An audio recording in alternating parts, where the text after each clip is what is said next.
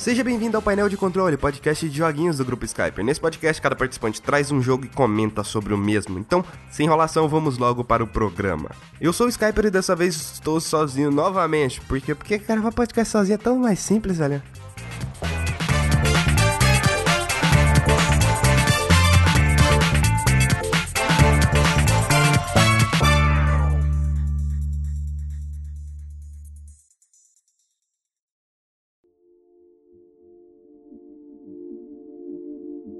Às vezes, quando eu vou jogar um jogo, eu faço streaming dele. E foi o caso de What Remains of Edith Finch. E esse é um dos que eu streamei do início até o fim. Ele é um jogo curtinho, mais ou menos em torno de duas horas, duas horas e meia aí. É um Walking Simulator. Para quem não sabe, um Walking Simulator, simulador de andanças, é você andando por aí enquanto você vai vendo as histórias que aqueles desenvolvedores quiseram passar para você. E no caso de What Remains of Edith Finch, a gente joga na pele da Edith, Edith, sei lá. E a gente vai investigar o que aconteceu, o que a barra acontece com a família dela. Os Finches, né, no caso a família Finch, existe alguma maldição muito bizarra neles em que todo membro da família morre. Quando eu falo todo membro, é todo membro, pode ser uma criança de, sei lá, 4, 5 anos, ou um bebê, ou até mesmo, sei lá, uma pessoa idosa, ou uma adolescente, sei lá. Sempre morre de algum jeito extremamente bizarro. Quase ninguém morre de causas naturais. E você vai com a Edith explorando para descobrir isso. Você entra na casa deles, a casa deles, só pra você ter ideia, toda vez que alguma, alguém morria, você não poderia. A bisavó da Edith, a Ed, ela não deixava você alterar o quarto dessa pessoa que morreu. O quarto tinha que ficar lá. Então a casa foi fazendo uns puxadinhos, virando uma favela gigante, sabe? Vai fazendo uns puxadinhos aqui pro lado, mais cresce mais para cima, faz um quarto aí do lado, sem modificar nada do que já tem na casa. Então a casa literalmente vira um monstro, assim. Ela vai ficando grande pra caralho. Não é tão grande assim também, né? É o suficiente para você pegar e olhar. Ah, poderia sim ter uma casa desse tamanho assim, poderia existir, sabe? A casa é basicamente um personagem nesse jogo. E é impressionante o tanto de detalhes que tem na casa, o tanto de coisa, o quão vivo, mesmo parecendo estar mantendo morrer, o tão vivo é aquele ambiente, o tanto de coisa que tinha ali que você literalmente você olha para aquilo e fala: "Olha, alguém poderia sim viver aqui". Aí você vê, tem um monte de livro espalhado. Aí eu tava olhando os livros e falei, ué, por que, que tem tanto livro espalhado aqui assim? Ah, é porque eles tinham uma biblioteca na sala. Então tem um monte de livro, assim, dos lados, nos cantos das paredes e tal. Um monte de quadros de decoração. Por quê? Porque a família era gigante. Era uma família de muito tempo que tava ali. Se eu não me engano, chega a ser quase um século de geração, para mais. E aí você vai passando de quarto em quarto olhando a história dessas pessoas. E eu vou citar apenas a primeira, que é o que todo mundo fala quando vai falar desse jogo, que é uma garotinha é, você entra no quarto dela e, se eu não me engano, você vai lendo lá um bilhete que ela deixou, sei lá, o diário dela. E ela vai contando uma história de que ela tava com fome, ela tava com muita fome, ela tentou falar com a mãe dela, a mãe dela trancava a, a porta do quarto dela do lado de fora para ela ficar presa lá dentro e, sei lá, não fugir e tal, sei lá. Ela estava com fome, com muita fome, e ela foi comendo tudo que ela via pela frente. Ela comeu pasta de dente, ela comeu aquelas bolinhas de plástico de enfeite de decoração, tipo uma plantinha de decoração aí tem uma bolinha de plástico como se fosse uma frutinha. Ela comeu. Um, que mais? Uh, não me lembro. Até que chega uma hora que ela se transforma num gato e ela vai andando pelos galhos das árvores atrás de um passarinho. Nisso depois ela se transforma em um pássaro, uma águia, e vai pegando, vai matando uns coelhos, assim, como, sabe, uma águia quando tá voando, assim, ela olha, olha um bioanimal no chão, aí ela dá um rasante, assim, pra pegar o animal, é basicamente isso, só que você no controle da águia, depois ela vira um tubarão, é, você vai comendo alguns peixes aí.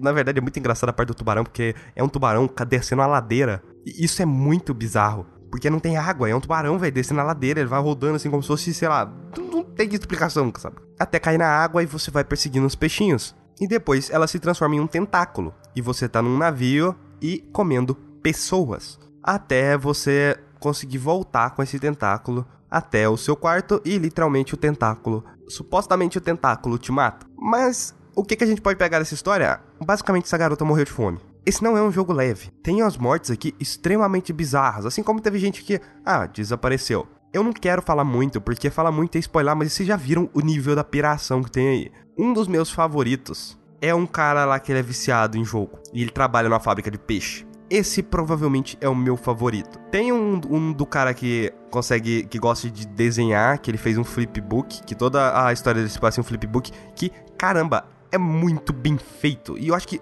tudo nesse jogo se resume é muito bem feito, é muito detalhe, é muita coisa. E o mais interessante, esse jogo ele tá totalmente em português, então você pode curtir ele tranquilamente. E as legendas, que eu considero parte fundamental da experiência, aparecem na tela. Na tela, nos objetos, tem uma pessoa lá que você vai literalmente brincando com a legenda e a legenda vai se formando e vai fazendo de jeitos diferentes e isso é muito legal, principalmente de um jogo desse estilo estar em português. Então, fica a recomendação aí de What Remains of Edith Finch. E se você quiser ver ou jogar o jogo inteiro, eu não recomendo muito não, eu recomendo mais que você jogue, mas eu tenho a transmissão que eu upei no segundo canal, no canal de transmissões, então é só sei lá olhar.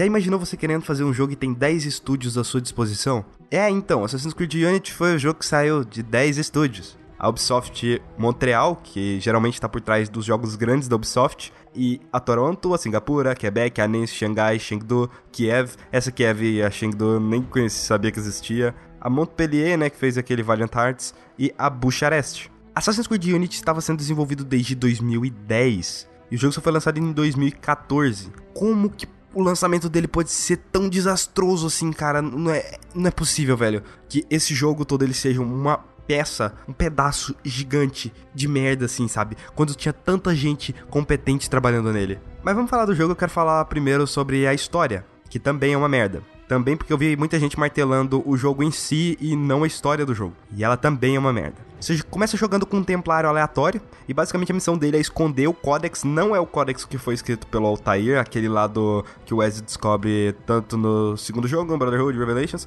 É um outro códex que foi escrito por Jacques Demolay que detalha algumas informações sobre os artefatos do Éden. E o outro objetivo dele também é esconder a espada do Éden. E também mostra a morte de Jacques Demolay e o suposto fim da Ordem dos Templários. Agora vamos pro presente, vamos voltar pro presente um pouquinho? O corpo do sábio que morreu em Assassin's Creed 4, ó, spoiler aí, que legal. Nossa, a história daquele jogo é tão boa, né? Que né, o spoiler não vai estragar ninguém. Caguei pra história daquele jogo. Ele foi usado pra uma pesquisa e eles descobriram, no caso o Abstergo descobriu, que os sábios têm DNA de tripla hélice. Isso é porque eles têm o DNA combinado de um ser da civilização fodona que tinha antigamente e do ser humano normal. E aí eles têm um DNA de tripla hélice. E se você pegar o DNA de todos os sábios e se combinar, você vai meio que traçar as memórias dos seres da primeira civilização. E agora a Abstergo, na verdade isso já acontecia no quarto jogo, de transformar o Helix em um jogo, né, as informações do Animus e tudo em um jogo e distribuir pra galera aí. Só que obviamente eles editaram bastante informações para mostrar os Templários como heróis e venderam isso como se fosse um jogo. Resumindo, as pessoas agora iam comprar, ia jogar e a Abstergo ia ficar monitorando aquilo tudo. Nisso, eles iam ver se as pessoas encontravam objetos, né, do Éden e também os sábios. Então é basicamente como se você agora, você jogador, no caso eu aqui, o Skyper, fosse um personagem dentro da história de Assassin's Creed, porque literalmente Assassin's Creed agora virou um jogo. É interessante aí. Nisso tudo, a Abstergo poderia saber onde encontrar os restos mortais desse sábio que você encontrasse e tal, e usar na sua pesquisa. Outra coisa que, devido a isso, né, geralmente a, Abstergo tá olhando o jogo da galera, de vez em quando tem umas varreduras no Assassin's Creed Unity que levam você. Você tem que fugir da varredura para eles não te pegar, não sei porquê, pra não te pegar que seja. E essa varredura, a varredura vai varrendo a cidade inteira assim, e quando você foge, você entra num portal e você pode parar na Primeira Guerra. Ou na Belle Époque, que é. Eu sei que é Belle Époque, não. não sou, nunca fui muito entendido de história, não. Mas eu sei que na Primeira Guerra você escala a Torre Eiffel e na Belle Époque você escala a Estátua da Liberdade em construção. Para quem não sabe, a Estátua da Liberdade foi dada para os americanos pelos franceses. Basicamente, cara, é só pra você ver a Torre Eiffel, Estado da Liberdade, o nego foi lá e fez. Putz, olha aqui, eu fiz a Torre Eiffel, agora? Vamos encaixar no jogo? Vamos, como? Ah, faz umas varreduras loucas aí, e é isso aí também. Aí o outro, putz, eu fiz a Estátua da Liberdade, aí como é que nós fazemos pra encaixar? Faz outra varredura louca aí, e é nóis. Mas no geral não tem nenhuma gameplay no presente. É basicamente é só isso de história mesmo. O conceito parece foda pra caralho, né? É, é pena que a Ubisoft. É, a Ubisoft ela não é muito boa em história, não. Então, vamos para o passado, que é basicamente o assassino desse jogo. Quando Arnaud era uma criança, sim, Arnaud, aquele ventilador que você compra lá da, da marca Arnaud, é o Arnaud, era criança, o pai dele foi morto por um assassino. Eu não vou falar quem é esse assassino porque é spoiler de um outro joguinho. Basicamente, Arnaud foi criado por um cara que era templário. Só que esse cara, por mais que ele seja um templário, ele nunca tentou influenciar o Arnaud em nada. Ele sempre deixou que o Arnaud tomasse as próprias decisões, e se o Arnaud quisesse ser um assassino, ele ia pro lado assassino, se ele quisesse ser um templário, ele ia pro lado templário. No meio disso, a gente tem uma outra garotinha chamada Elise. Arnaud e Elise foram criados como irmãos, mas acabou que um amor fluiu entre eles e basicamente é isso. Porém, uh, então, é, eu só queria avisar que a Elise é uma templária. O Arnaud é um assassino. Templário e assassino não se dá bem não, sabia? É, então, é isso aí. Então a gente tem aquela história Romeu e Julieta. É uma pessoa que é de uma família, apaixonada pela outra pessoa que é da família rival. E aí fica nessa guerra do amor todo. Você já sabe o final do Romeo e Julieta, né? Então você já sabe o final de, de desse Assassin's Creed também. Pronto, tá, foi um spoiler, você nem precisa falar nada. Arnaud faz umas peripécias lá e ele acaba entrando para a Ordem dos Assassinos. Esse é o melhor jeito de resumir, peripécias. Pra você entrar na Ordem dos Assassinos, faz as peripécias aí e você entra. Cara, os assassinos desse jogo são uns merda. Nossa, eles são uns merda. A Ordem desse jogo, é, nossa, ela é muito irritante. É a Ordem chata pra caralho. Puta que pariu, com saudade do Ezio, velho. Tá que tinha umas pessoas chatas na Ordem também lá da época do Ezio, mas... Porra, velho, aqui é... Nossa senhora. O Arnaud, ele foi o único assassino até agora que ele conseguiu é entrar na Ordem e, e ser expulso ele foi. Sim, no meio do jogo ele é expulso da ordem. Ele é expulso da ordem. Ai, como eu, esse cara é um merda, velho. Nossa senhora. Tá, então. É, vamos lá. Eu só vou comentar mais uma coisinha. Que é uma coisinha que me deixou meio puto. Sabe a espada do Eden que eu falei ali? Agora a cara lá tentou esconder? Durante o jogo você pega ela. Só que ela quebra. Ela quebra como se não fosse nada. É uma espada do Eden. Ela é uma espada mágica. Ela quebra como.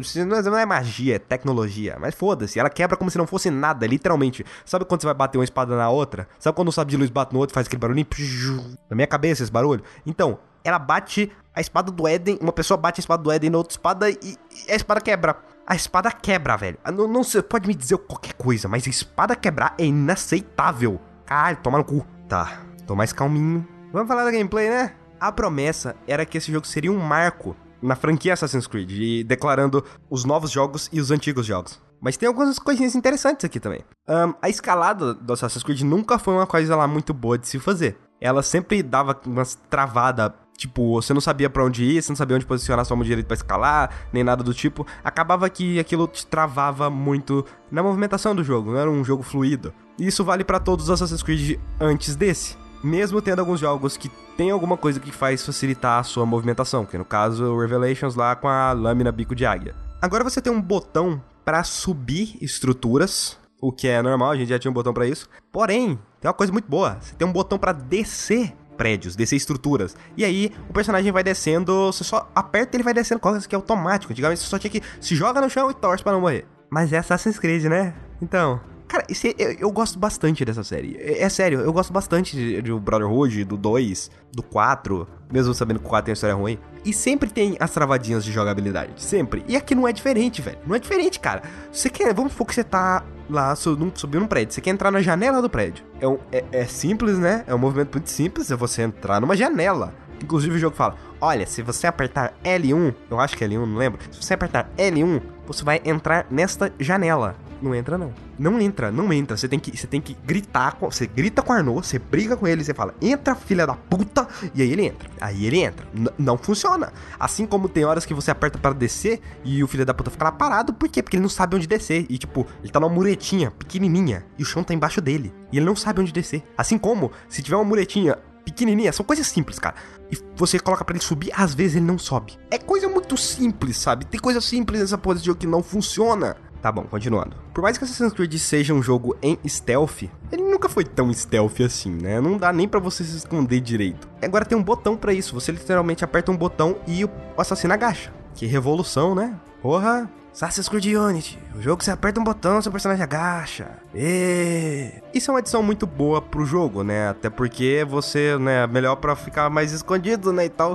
Uma coisa muito da hora que tem nesse jogo, mas não são todas as missões assim, é porque dá para você completar as missões de várias formas. O problema, um jogo que eu lembro que faz isso é os Hitmans. O problema é que o Hitman geralmente ele não deixa tão na sua cara, sabe? Como você vai fazer, o que você tem que fazer e tal. O Assassin's Creed ele deixa, ele fala: "Ah, então, você pode roubar a chave daquele cara ali e entrar por cima, você pode espancar os guardas e entrar pela frente, ou você pode fazer alguma coisa lá e entrar por trás". Aí você escolhe entre esses dois, geralmente, né, dá mesmo você matar o cara. Nunca tem uma animaçãozinha diferente, nem nada diferente. É sempre a mesma coisa, é sempre muito parecido. Ainda assim, é uma edição muito legal e a Ubisoft consegue trabalhar mais em cima disso. Tanto que no Syndicate ela conseguiu melhorar um pouco isso, tem bem mais oportunidades, né, assim que eles chamam, para completar essas missões. Isso vai ficar bem da hora se eles conseguirem brincar bastante com isso. Ai, ai, o combate do jogo eu achei uma bosta. Eu achei que o combate ele regrediu e voltou a ser o que era quando você joga o início de Assassin's Creed 1.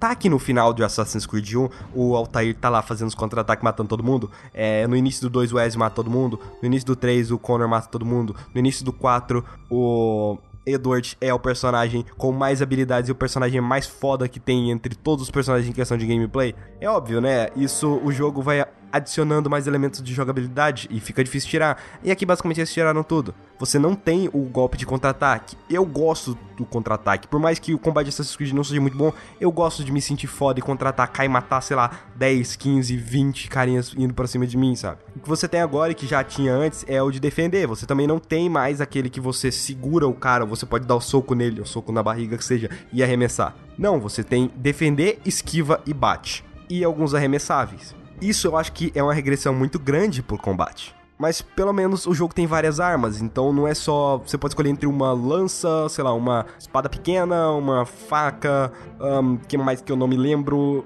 E mais coisinha aí, porque eu, eu realmente não estou lembrando. Outra coisa, vamos supor que você entrou no meio do combate, vamos, vamos pegar o Edward. Joga o Edward no meio de um combate. Se alguém vai dar um tiro no Edward, você aperta Y e desvia do tiro. O Edward é, é hum, não é nem Matrix, é mais pra ah, sei lá, pega uma referência aí, encaixe alguma referência nesse momento aqui e você vai ter. Ele vai conseguir desviar da bala se você apertar o botão. Assim é melhor? Assim é melhor? Você precisa prestar mais atenção na tela? Precisa prestar mais atenção na tela.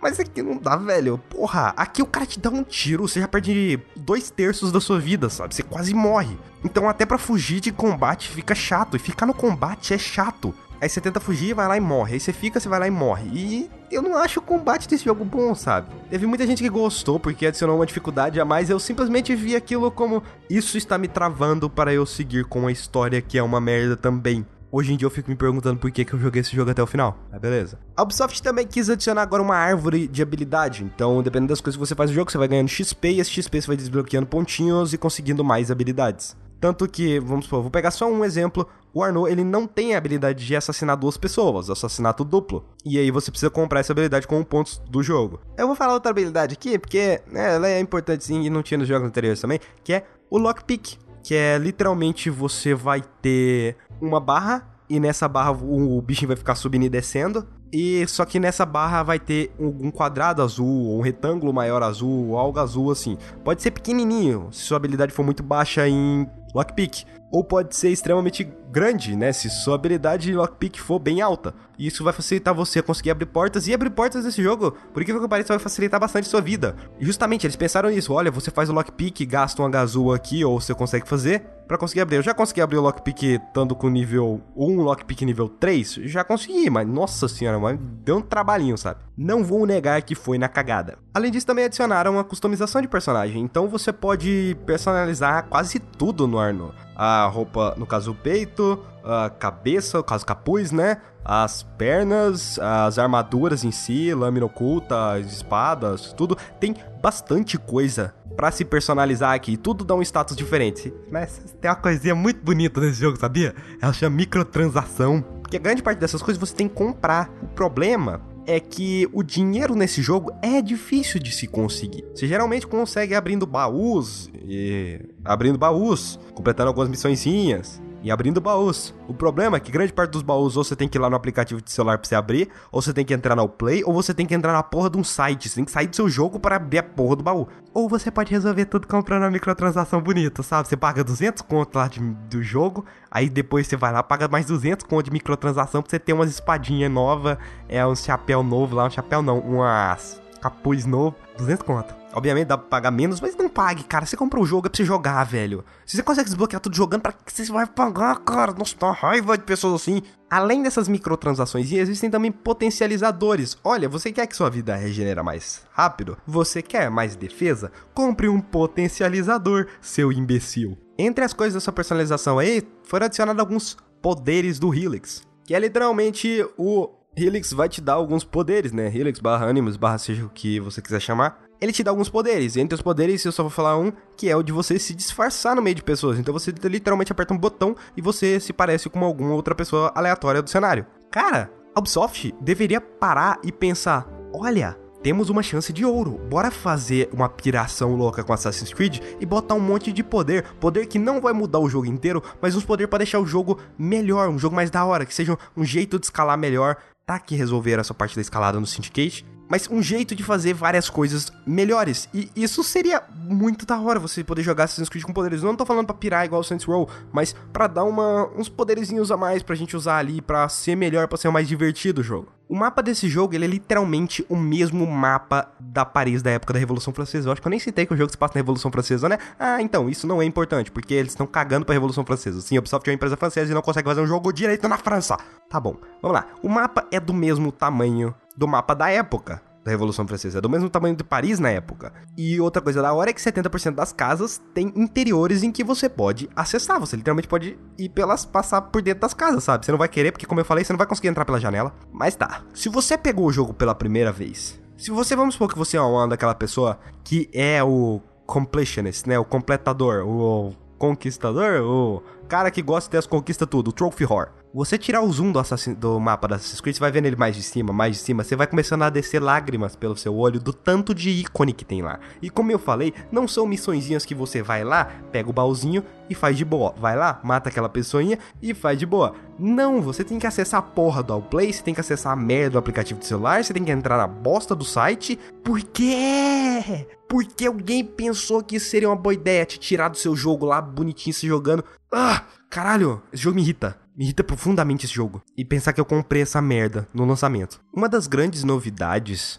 pro Assassin's Creed Unity era você poder jogar em cooperativo com seus amiguinhos. Então junta quatro pessoas, cada um na sua casa, cada um com seu videogame e vai jogar. Parece uma ideia ótima. Na verdade, é uma ideia ótima. A execução que era uma bosta. Eu falo era porque na época o netcode era muito quebrado, você não conseguia jogar direito as partidas. Além do fato de que é um jogo para ser cooperativo, você precisa jogar você e algum seu amiguinho. E eu duvido que algum amiguinho seu tenha comprado essa merda, não é? E não é a campanha toda, tá? São só algumas missões. Geralmente essas missões são daquele jeito que você, né, tem várias oportunidades de como realizar a missão. Outra coisa, um dos primeiros trailers de Assassin's Creed Unity, que é aquele trailer que mostra a galera na Revolução Francesa, e aí mostra quatro assassinos, cada assassino de um jeito diferente, cada assassino que tinha um corpo diferente até. Então não, você joga com quatro Arnaud não são quatro assassinos, são quatro Arnôs. Literalmente, você joga com quatro. São quatro Arnô, cara. Quatro Arnô, tudo lá do, dos outros lá. Imagina a ventania que eles não causam, hein?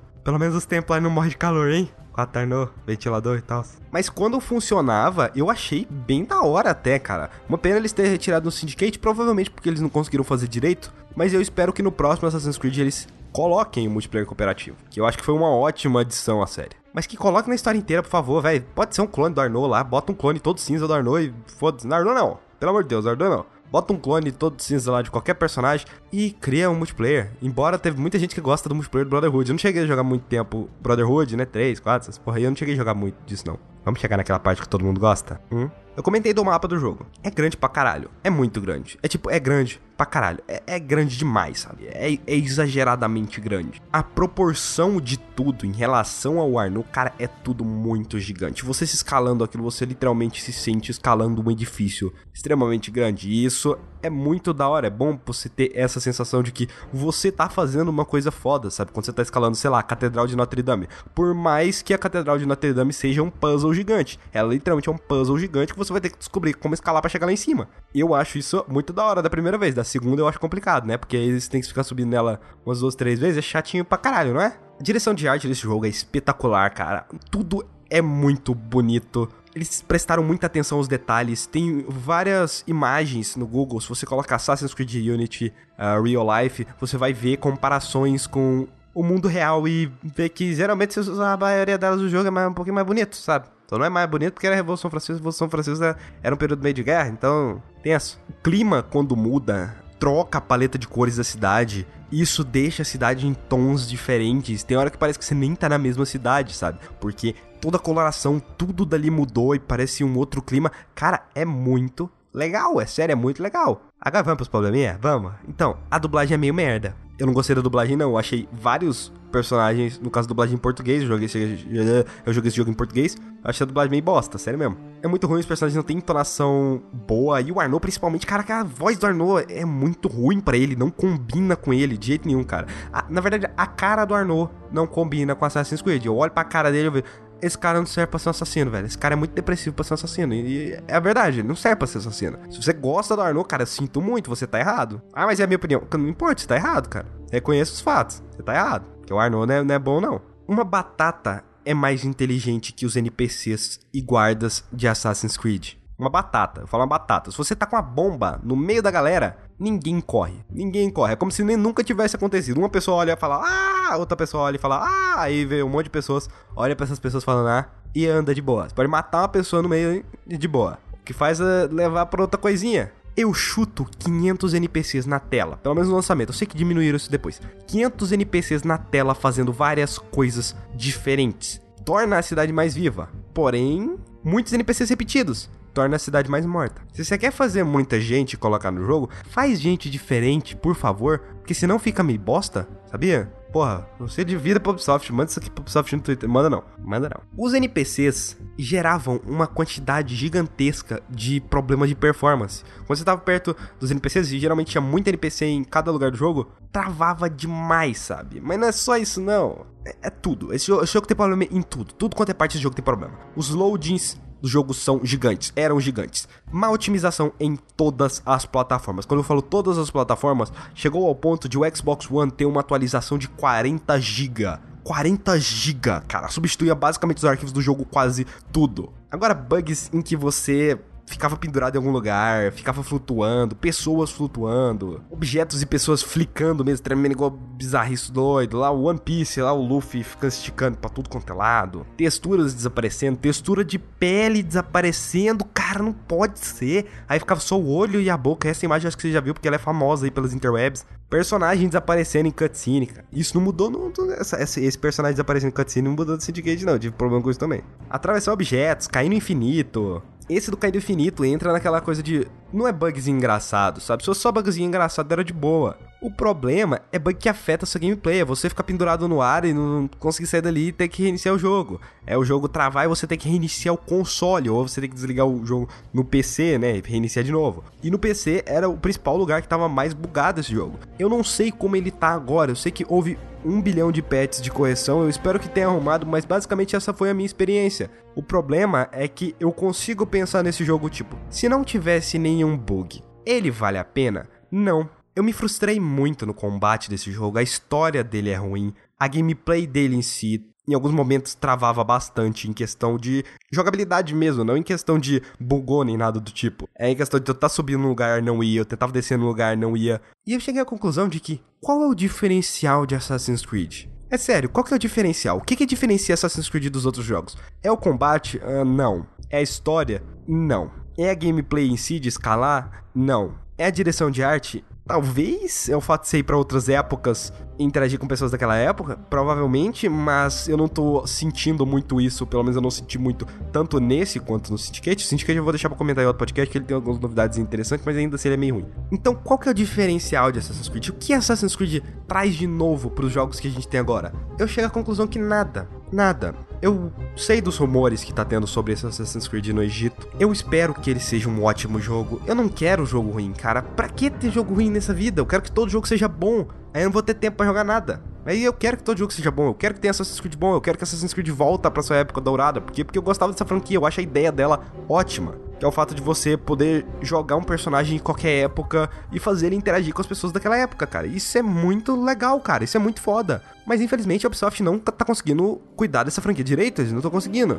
Eu não tenho muita confiança no Ubisoft, eu acho que por mais que ela tenha deixado um ano sem desenvolver Assassin's Creed, Cara, chegou numa época que tava seis Assassin's Creed desenvolvendo ao mesmo tempo. Além disso, no lançamento do Unity, a Ubisoft meio que falou que não era pra ter review lá dentro de um período de tempo lá. Porque eles já sabiam que esse jogo tava cagado, cara. Eles já sabiam a merda que esse jogo tava. Nossa, mas esse jogo, eu, eu acho que ele é, ele é um, um rombo tão grande na Ubisoft. Porque não é só mais um Assassin's Creed. É um Assassin's Creed na França, é um Assassin's Creed francês, é um Assassin's Creed em Paris, é um Assassin's Creed que supostamente deveria resgatar as raízes da Ubisoft. A Ubisoft é uma empresa francesa. É a mesma coisa de você for fazer um jogo do Brasil e não conseguir tratar com respeito à cultura brasileira. Você não conseguir usar de tudo que ela tem ali. Tem personagens no jogo, Napoleão Bonaparte. Napoleão Bonaparte aparece o quê? Duas, três vezes e é isso aí, pronto, acabou. Eu só quero que Assassin's Creed volte a ser muito bom e não apenas medíocre, assim como foi o Syndicate. Já falei que eu vou comentar do Syndicate em outro cast. Mas então é isso, essa é a minha opinião sobre Assassin's Creed. E eu gostaria que você respondesse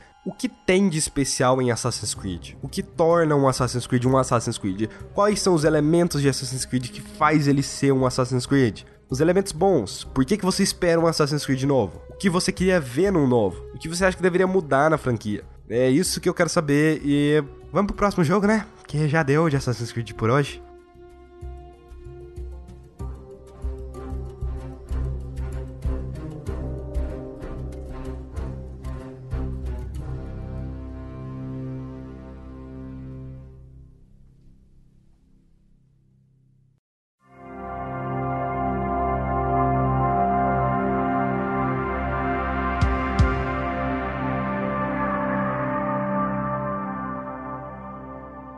Outro jogo que eu joguei recentemente? Dying Light. Sim, aquele com parkour e zumbis. Dying Light é desenvolvido pelaquela mesma galera que fez o Dead Island e o Dead Island Riptide, aquelas duas obras de merda que existem na história dos videogames, né? Que um foi uma grande decepção e o outro só estendeu um pouquinho a história da decepção. Ambos têm um pouco sobre aí no site. Dying Light era para ser uma sequência dessa franquia, é, se fosse uma sequência, era basicamente você mudar o lugar que se passa Dying Light pra uma ilha e é isso aí, velho. É, então vamos lá. Ocorre o surto de um vírus, que ele é a variação da raiva. Esse vírus ocorre em uma cidade chamada Haran, né? Se escreve Haran, mas é Haran. E eles deixam essa cidade em quarentena. Vírus da raiva evoluiu, se tornou um vírus zumbi, e é isso aí. Você é um cara que foi mandado para uma missão para encontrar um outro cara. É assim que eu explico quando eu lembro de nome, velho. Foi mal, desculpa. Nome é difícil, é complicado. Só que ao chegar lá, você é recebido com muita hospitalidade pelas pessoas que estavam lá, sabe? E você acaba sendo mordido. O problema é que no mundo de Dying Light você consegue sobreviver tomando antizina, assim como no mundo de Dead Island você consegue sobreviver tomando alguma outra coisa lá, uma injeção de alguma outra coisa. Eu não gostei da história desse jogo. Ela é muito generiquinha, sabe? Você chega lá, você é apresentado pra galera e basicamente você vira um moleque de recados. Literalmente, é sério. Chamam de moleque de recados. E aí você vai entregar as coisas do ponto A ao ponto B e do ponto A ao ponto B que acontece a gameplay. Eu não senti nada pelos personagens. Tem uma pessoa que morre, que é até um pouco surpreendente a morte dessa pessoa. E eu sinceramente olhei para aquilo e falei: Ah, morreu. foda-se. Outra coisa também é que a história é muito linear e me parece que poderia ter algum tipo de escolha. E tem hora que eu acho que eles vão deixar na minha mão para eu escolher e eu acabo sendo decepcionado porque não tem escolha nenhuma, nem nada. É uma simples jornada do herói. E eu achei o final meio bosta, um final anticlimático. Ele acaba meio que. Na verdade, acaba em uma luta que é só de Quick Time Event. Você literalmente aperta pra acertar o negócio. E eu, eu errei muitas vezes, cara. Eu errei muitas vezes, cara. Sério mesmo, eu errei muitas vezes. Outra coisa, final de Quick Time Event, velho. Quick Time Event, cara, não, velho. Pô, botar isso durante o jogo algumas vezes, de boa. Pra deixar umas cutscenes mais emocionantes, de boa. Mas o final, cara, a luta final em si, é meio bosta mesmo. Tá, mas deixando essa história um pouquinho de lado, vamos pra gameplay. É um jogo de parkour e zumbis. O parkour aqui em Dying Light, ele é muito simples. Você literalmente só aperta um botão. Você aperta um botão que é pra pular. E, né, coloca na loja pra cima pra escalar as coisas. É simples, porém é intuitivo. Ele não foca em te mostrar um monte de peripécias nem nada do tipo, é simplesmente para você conseguir escalar. E isso o jogo faz muito bem. Além disso, tem algumas tirolesas também e tem um elemento no jogo que eu achei muito bom, embora foge totalmente da realidade. Lembra que eu falei que Assassin's Creed poderia fugir da realidade algumas vezes? Então, Dying Light, a Techland entendeu isso, sabe? Carros e sacos de lixo amortecem as suas quedas. Mas se for extremamente alto, você morre. Mas, tipo, tem que ser muito alto mesmo. Então, mesmo não tendo um botão para descer, né, igual no caso do Assassin's Creed Unity, você consegue simplesmente descer dos lugares caindo em algum lugar porque você sabe que não vai tomar dano naquele lugar. É simplesmente uma pessoa pegar, jogar o jogo, ver que, ah, como é que eu vou descer dessas estruturas grandes? Ah, bota alguma coisa que amortece a sua queda. Pronto, entenderam isso. O que é muito bom, é tudo muito dinâmico, é tudo muito fluido. Com o passar do jogo, você vai ganhando algumas habilidades, né? Evolui mais o parkour. E chega uma hora que você vai ganhar um gancho. Esse gancho você literalmente vira o Homem-Aranha, cara. Você pode tacar o gancho aí, pode se for e vai te puxar para qualquer lugar. Então, se você tacar para um prédio hiper alto, ele vai te levar para aquele prédio hiper alto, sabe? Não chega a alterar totalmente a gameplay, justamente porque você não pode usar ele o tempo todo, ele tem um timing assim para você usar, sabe? Outra coisa que faz o parkour de Dying Light funcionar hiper bem é a cidade de Haran. A cidade é um puzzle gigante. É literalmente você olha para um lugar e você tem que pensar, hum, eu vou ter que passar por aqui, pular ali, fazer isso, isso, isso para conseguir subir naquele prédio. Não chega a ser complicado igual o, que eu falei da Catedral de Notre Dame, até porque a Catedral de Notre Dame só tem um caminho para você subir em cima dela. Aqui não. Aqui você tem 20 caminhos para subir no mesmo lugar. Resumindo, existem variações, mas cada pessoa pode fazer de um jeito diferente, sabe? E isso eu achei bem legal, é porque expande o jogo em si, expande a mecânica de parkour do jogo, que mesmo sendo simples, ela funciona bem até. O combate do jogo também é mega simples. É literalmente você bate e se defende e também você pode lançar sua arma. Todos esses movimentos tinha também no Dead Island. Além disso, você pode também chutar o zumbi, né, o seu oponente, para atordoar ele. E se você tiver uma habilidade lá, você pode correr e dar uma voadora. O que é sempre bom, você sempre se afasta um pouco da galera, vai correndo dá uma voadora. Você afasta um pouquinho, porque se você afastar, acho que menos de 5 metros de alguém, vamos pegar um inimigo humano mesmo, sem ser zumbi, essa pessoa vai te ignorar completamente e não vai ir atrás de você. Ela vai ficar olhando para você, não vai ir atrás de você, então só você se afasta um pouquinho, vai correndo, dá uma voadora nela. Cuidado que às vezes desvia da voadora e bate na gente, então tem que tomar cuidado com isso aí também. Nas armas, você pode incrementar elas com algumas coisas. Existem alguns mods para as armas que vão melhorar dano, melhorar a distância, né? Mais carregamento de arma, mais munição, que tal, que seja. E tem os mods elementais. Na verdade, é os que dão algum aspecto específico pra arma. Tipo, pode deixar ela com dano de gelo, pode deixar ela com dano de fogo. Foi como eu falei.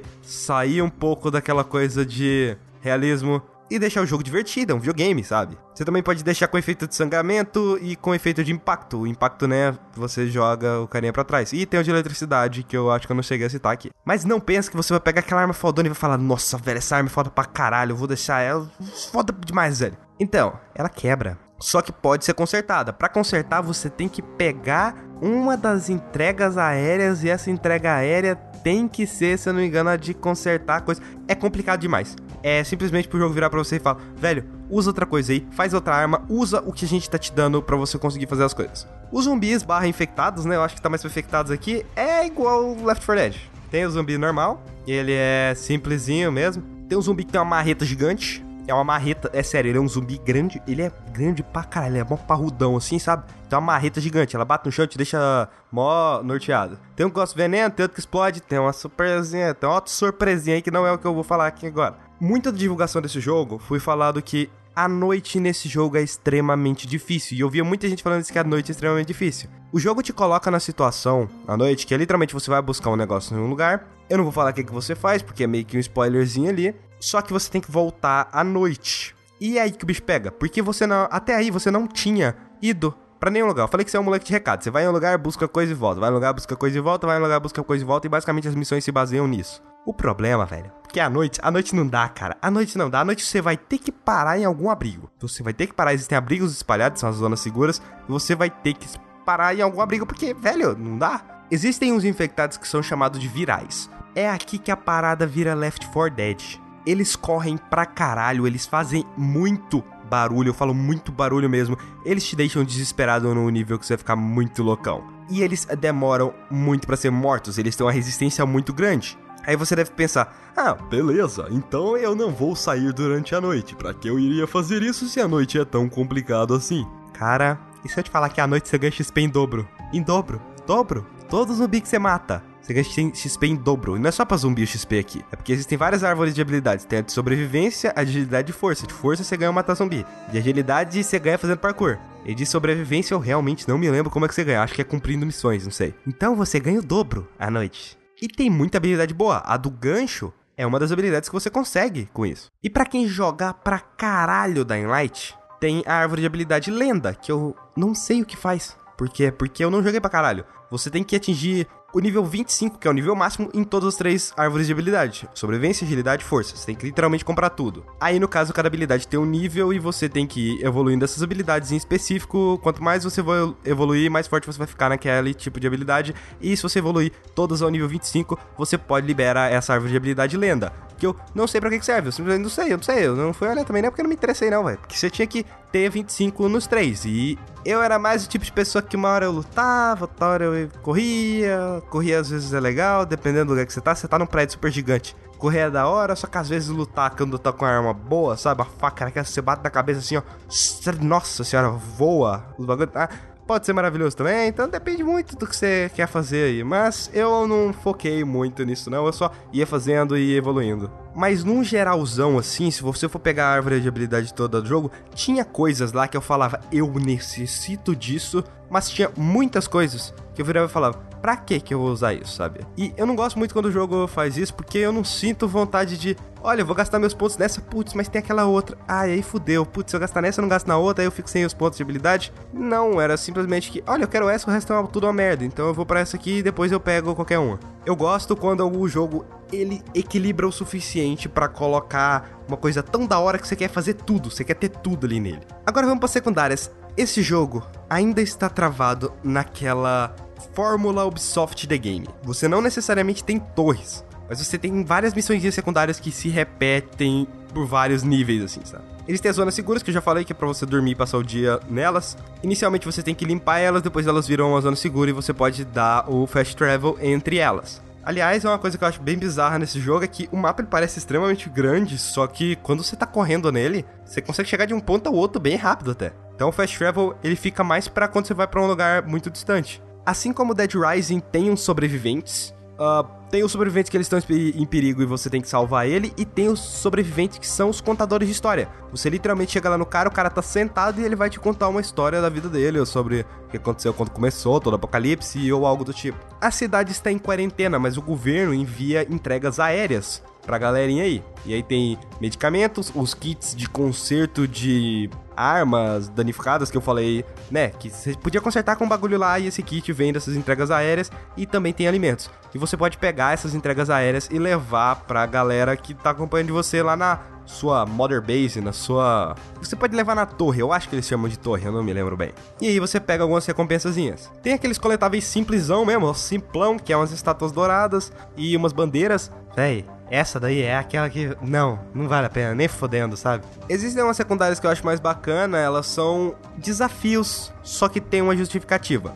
Tem um desafio de corrida, que um cara vai começar a se gabar lá, todo fodão, falando, velho, eu termino esse percurso aqui em menos de, sei lá, 37 parsecs. Eu tentei fazer uma referência a Star Wars, mas eu realmente não me lembro. E basicamente você tem que completar nisso, né, num tempo menor que o dele. É um desafio simples de corrida, só que tem a justificativa. Tem uma historinha aí e ela se estende por, se não me engano, são três ou quatro corridas. Assim como tem um que é de combate e é meio merda, porque é sem história. Só que tem um outro de combate também, que é um cara que ele quer gravar um filme de zumbi. Porém, ele não tem dinheiro para fazer os efeitos especiais. Como a cidade tá cheia de zumbi, sai muito mais fácil você gravar numa cidade que já tá cheia de zumbi, né? E aí ele pede para você gravar várias cenas de ação. É tipo, é, é uma ideia que é, é, é, é, cara, é uma ideia muito boa, cara. Esse cara jeito bom de ganhar dinheiro. Tá na infestação zumbi? Pronto, grava você. Ainda mais que ali no caso da universo de Dying Light não foi no mundo inteiro, foi só na cidade de Haran. É isso, velho. Você é isso aí. Faz um filme de zumbi com zumbis reais e pessoas morrendo acidentalmente durante as filmagens que pronto, você vai conseguir esse negócio de boa. Dinheiro pra caralho aí, ó. Cating. Ou Tintin, sei lá. Ah, foda-se. E também tem as missões chatas pra caralho, que são as missões de escolta. E essa, todas que eu tentei fazer, todas, absolutamente todas, a galera morreu. Desculpe aí, meus pêsames da família de quem, né, pediu pra ser escoltado por mim. Desculpa aí, desculpa, desculpa. A culpa é do governo, tá? A culpa é do governo, é minha não. E outra coisa que você pode encontrar aí ao longo da sua jornada são algumas anotaçõezinhas que contam mais a história de alguns sobreviventes, de alguns locais e tal.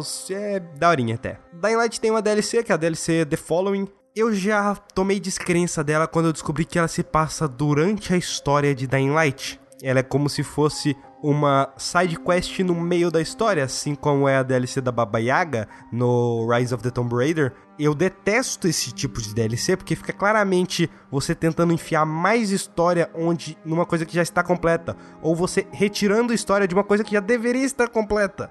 Eu não tive paciência e nem performance no computador o suficiente para jogar essa DLC. Não sei, bugou pra caralho esse jogo no meu computador, aliás. Basicamente, você descobre a galera lá que eles podem ser mordidos e ter a cura do vírus, e é isso aí, eles não precisam de antizinha pra sobreviver. E a grande mecânica de gameplay da DLC, né? Que geralmente a DLC assim adiciona mecânica de gameplay extra, são os carros. É, você tem carro agora, você dirige carro. É, carro. E também tem uma coisa que eu achei até legal, até que podia ter no jogo principal, né? Eles não devem ter pensado isso na hora, que é você poder ter reputação com os sobreviventes. Então, dependendo do tanto de missão que você faz para determinada galerinha, você vai aumentando a sua reputação com aquelas pessoas e aquelas pessoas vão te dando recompensas. Isso é bem interessante. Só que eu não tive paciência para jogar até o final, que eu falei, velho, foda-se, a tá no meio do jogo, o jogo já acabou, não, a história daquele personagem já fechou. Então, realmente, pau no cu dessa DLC. Eu sempre gosto de falar da parte técnica no final, porque eu não sei, é a minha forma de dividir os, como eu falo dos joguinhos aqui. Mas basicamente, tem uns loadings nesse jogo que, nossa, que demora, velho, demora, cara. No PC demora pra caralho, velho.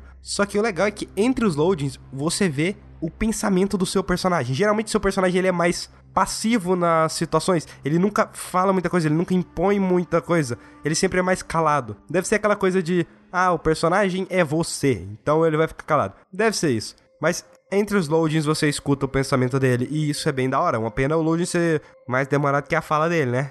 Aí complica. As expressões faciais desse jogo são uma bosta, são uma bosta, são uma bosta, sabe? São uma bosta muito grande, sabe? É horrível, é horrível, é horrível. Não, não dá, você olha pra pessoa assim e você fala, hum, aquela pessoa ali tá, ó, hum, feia pra caralho, sabe? Aí a pessoa tá chorando, e aí você não vê ela chorando, ela tá triste, olha, ela tá igual. E as crianças, então? Velho, as, as, crianças é tudo igual. As crianças é o mesmo modelo de criança. É sério, é o mesmo modelo de criança com a roupa diferente. E elas são feias pra caralho. São muito feias crianças. Nossa, as crianças de lá dó, velho. Sério mesmo. A ambientação do jogo, como eu já falei, a cidade de Haran em si, ela é muito foda, a ponto de você observar os locais e ver que aquilo te passa uma história de como que foi invadido ali. Você chega no lugar tem alguém morto de um jeito que você vê, ah, a pessoa está morta e tem o que a faca do lado dela. Basicamente, muita coisa disso aí tinha em Dead Island. Uma pena de ser um jogo merda. Tem uns efeitos de iluminação bem bacana até. Existe redemoinho de vento, cara. Eu acho que eu...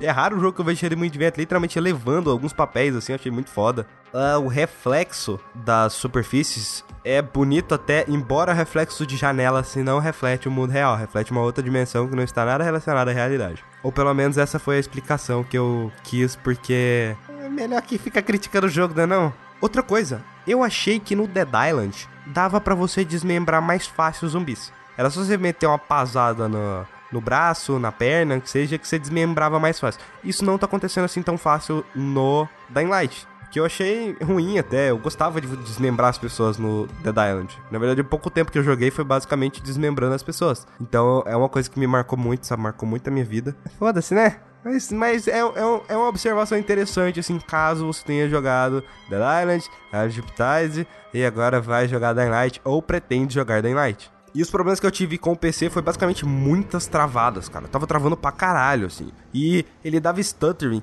do nada. Era do nada mesmo, sabe? Eu não sei se isso é por causa do meu processador e tal, se eu tô achando que meu processador tá meio ultrapassado. Mas o jogo tava do nada lá em 120 FPS ele caía pra 30 pra 20 pra 10 FPS, assim, ele caía pra 0 FPS, isso do nada, sabe? Eu podia estar tá olhando pro chão assim e aí tava 120, 0, 120, 0, 120, 0. Tava muito bizarro. E de bug, basicamente só zumbi aparecer na minha frente e a inteligência artificial desligar, nada tão grave assim. No todo, Dying Light é um Dead Island um bilhão de vezes melhor. Ele é um jogo legal pra caralho, sabe? Ele é muito divertido de jogar, a gameplay dele é boa. É legal ficar correndo pelos telhados enquanto você bate em zumbis. Cara, parkour com zumbis, velho. Preciso falar mal alguma coisa? Jogo bom pra caralho, velho. Porra, ele não é foda, porque a história dele eu achei que eles poderiam ter arriscado mais, eles poderiam ter tentado explorar mais os personagens ali, mas eles não conseguiram fazer isso. É fraca, é uma história fraca mas essa é a única parte fraca desse jogo. Embora eu acho que a side missions poderia melhorar um pouquinho. Eu não faço parte da leva de pessoas que jogou The Witcher 3, nem Horizon Zero Dawn, nem Zelda, ainda. Mas eu sei as inovações que esses jogos trouxeram, e eu acho que os jogos de mundo aberto têm muito a aprender com eles, assim como antigamente muitos jogos aprenderam com GTA. Muitos deles fizeram certo, outros fizeram errado. E se eu não me engano, o Dying Light mesmo, eu não tô criticando o Dying Light em si, eu só tô falando para deixar a minha opinião clara aqui. O Dying Light ele foi lançado antes de The Witcher. Mas se você comparar, ele já é uma evoluçãozinha muito boa do que tinha em Assassin's Creed. Então, para quem gostar aí, ó, parkour com zumbis, se o tema te interessa, literalmente, se o tema te interessa, parkour com zumbis, joga esse jogo. Se não tem mais nada que te, se não te interessa nem zumbis nem parkour, não joga.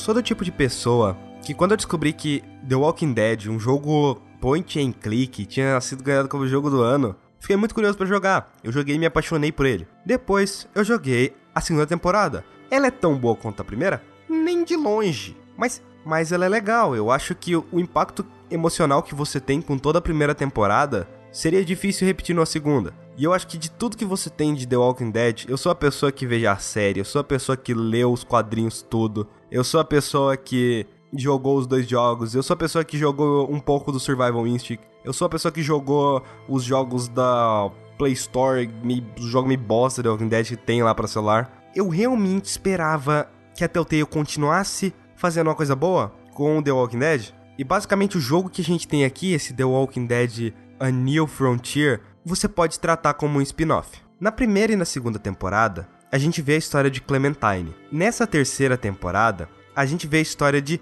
Javi. Ele é um mexicano barra latino tal, que, né, foi pego ali no apocalipse zumbi. O cliffhanger da segunda temporada de The Walking Dead é uma coisa que me fez pensar por muito tempo como que a Telltale iria fazer na terceira temporada. E eles fizeram o seguinte, eles simplesmente pegaram e falaram: foda-se qualquer coisa aqui, é, a gente não vai lidar com esse tanto de variáveis que a gente fez, vamos fazer uma coisa mais concisa. Isso parecia uma crítica, né? Mas não, não, não foi uma crítica até o tempo em si. No caso que eles fizeram, não foi uma crítica o que eles fizeram, é simplesmente foi uma maneira fácil de pegar aquilo que seria difícil pra caralho deles fazer todas as variáveis que tinha ali naquele coisa. Isso eu entendo. O problema é você dar um fim merda para um personagem que tava comigo lá na porra do primeiro jogo. Isso me deixou puto. O caso, o segundo final, fiquei com Kenny. E basicamente eles encerram a história da segunda temporada, eles encerram o cliffhanger da segunda temporada com uma mísera cutscene. Uma cutscene, cara, uma cutscene de bosta, sabe? Com o passar dessa temporada, que eu fui vendo mais sobre esses personagens, sobre o Javi, sobre a esposa do irmão dele, sobre é, a filha e o filho do irmão dele, eu percebi que esses personagens não tem nada de interessante, velho. Não tem nada, nada, nada, nada. Eles são personagens vazios, eles são personagens chatos. O problema aqui não é só os personagens em si, é o jogo inteiro. Ele tem uma previsibilidade, ele é muito previsível. Acho que nem existe a palavra previsibilidade. Ele é muito previsível. Você sabe para onde o jogo vai ir durante todo o jogo ele quis me forçar a ter uma relação com uma certa personagem. Eu não queria. Chegou numa hora que simplesmente não dava mais. Eu não tinha nenhuma escolha ali. Porque o jogo impôs isso, o jogo achou que eu ia seguir por esse caminho e eu não segui por esse caminho. Assim como o jogo também tenta criar uma rivalidade entre o Javi, o Ravi, sei lá, com o irmão dele. Coisa que eu não fiz, eu fui, eu apoiei meu irmão em quase todas as situações que eu achei que eu deveria apoiar ele, sabe? E chegou a hora que o jogo me levou para o mesmo lugar. Basicamente, o meu problema com esse The Walking Dead é conseguir enxergar as engrenagens por trás do jogo. E na verdade, eu acho que esse é um dos maiores problemas de qualquer jogo. É você enxergar as engrenagens, é você enxergar o que tem por trás do jogo, é você enxergar aquelas mecânicas, como funciona o jogo ao invés do jogo em si. E era isso que eu sentia. Porque o jogo toda hora tava tentando me empurrar. Então, você vai se relacionar com essa personagem aqui e você vai brigar com esse personagem aqui, porque no final a gente vai querer causar uma intriga entre vocês dois. Acontece que eu consegui me desviar dos dois, sabe? Só que no final o jogo tentou me forçar essa intriga e eu não senti emocionado por nada disso. Porque o jeito que meu Rave, o jeito que as decisões. As decisões que eu tomei não levariam aquilo acontecer, mas o jogo queria forçar a todo custo aquilo acontecer. Esse foi um dos poucos jogos da Telltale que eu olhava para todas as escolhas de diálogo e não tinha nenhuma que me interessava. Nenhuma. Nada a melhor opção durante o jogo inteiro é basicamente você permanecer em silêncio. É um jogo de escolhas em que não tem nenhuma escolha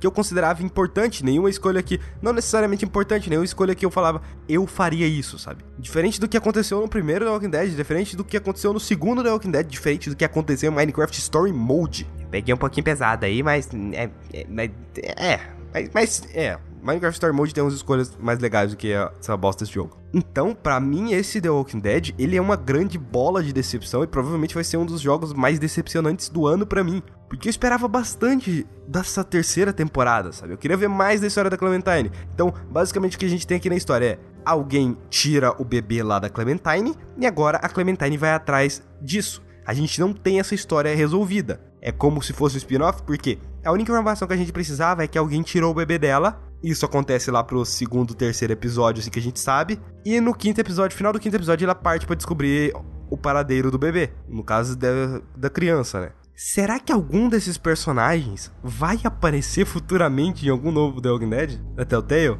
Será? Porque não tem nada interessante. O Jave, o Ravi, ele é meio bosta. Um, a garota lá, a mulher, a esposa do, do irmão dele, também é meio bosta, sabe? Tem um moleque também que o moleque é chato. E ainda por cima, eles fizeram a Clementine gostar do moleque. Você vai percebendo isso gradualmente. E não parece que ela gostaria daquilo. Não parece que tem química entre os dois ali, sabe? Porque supostamente o seu personagem também influencia nisso. A forma como você trata o seu personagem, a forma como o Ravi trata tanto a Clementine quanto o moleque lá, influenciaria no relacionamento dos dois, do moleque e da Clementine. Mas não, é simplesmente foda-se, sabe? Eu não gostava do moleque e eu falei, velho, quero Clementine com esse moleque não, tá ligado? Toda a história dos cinco episódios, diferente da segunda temporada, a segunda temporada ela era voltada mais em núcleos. Não núcleos, arcos de história, assim como a primeira temporada também. Na primeira temporada a gente tem o arco dos canibais, a gente tem o arco lá da cidade lá no que é dos últimos episódios. A gente tem, acho que todo o episódio que ele rola no trem, tem todo o episódio que é as pessoas se conhecendo no caso do primeiro episódio, tem o episódio em que eles ficam lá naquele posto de gasolina. Na segunda temporada a gente tem o episódio do ditador lá do, né, que foi o, vilão que eles criaram para isso. Tem também eles viajando lá pelo gelo. Um, que mais? Eu tô falando aqui, tem vários arcos durante The Walking Dead 1 e The Walking Dead 2. Aqui no 3 a gente tem um arco só, E me parece que a história não anda. É uma história que poderia se resolver em um episódio, cara. Um episódio, velho. É uma história muito simples. É uma gente que faz merda e você vai se livrar deles porque eles fazem merda. Primeiro, o primeiro episódio é apresentando isso, o segundo episódio é indo em direção a isso, o terceiro, quarto e quinto é pra resolver a situação. E eles estendem a história de uma maneira que, ah, velho, eu simplesmente eu não gosto desse jogo, cara, não gosto, velho. Eu, eu me arrependo de ter pagado para jogar essa bosta. E ainda tem a parte técnica. Má otimização, o problema que eu comentei lá do dente do Batman, que eu comentei na análise do Batman da Telltale, ainda tem aqui, porém que no Batman, né, só mostra o dente dele, então aí é hum, pior ainda. Objetos flicando, a pele dos personagens, cara, é muito oleosa. Porra! Aquela galera devia estar tá cheia de espinha, porque a pele era oleosa pra caralho. Textura borrada. E sempre tinha travado entre as cenas, tirando a legenda que ela era bugada e não, deve ficava em inglês, né? Pra mim isso não é um problema, não é tanto problema assim, mas para quem joga em português, comprou um jogo bonitinho que quer jogar lá, de boa, se fode. Então é isso, não compre The Walking Dead New Frontier, não jogue The Walking Dead New Frontier. Se é pra você jogar um jogo de escolha, cara, vai jogar Life is Strange, que é o melhor jogo dessa leva de jogos de escolha.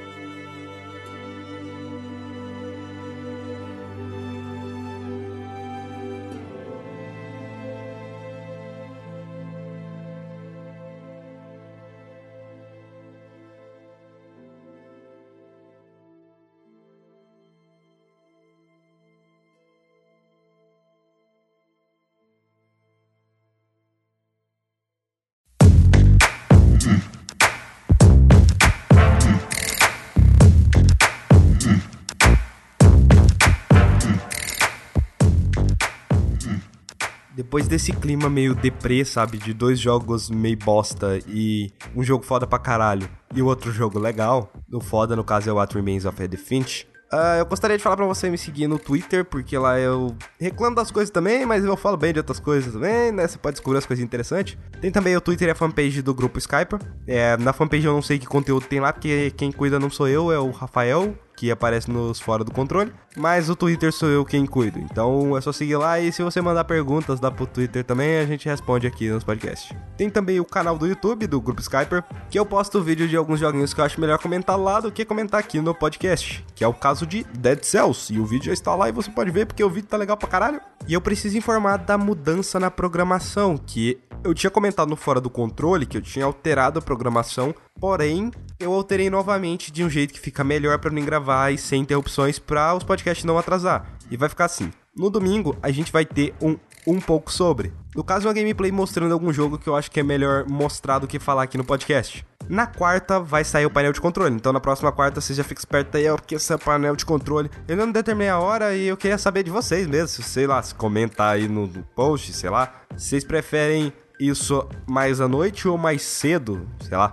E na sexta, o Fora do Controle, que é o podcast onde eu comento de qualquer coisa menos joguinhos. Mas no geral é isso mesmo, é só esses avisos que eu tenho para dar. E não, não, não, falando outra coisa, envie perguntas para painel de que eu respondo aqui no podcast. Mas então é isso. É, compartilhe isso tudo nas suas redes sociais para mais pessoas conhecerem esse podcast lindo, maravilhoso, delicioso, gostoso, delicioso, que seja. E até a próxima quarta.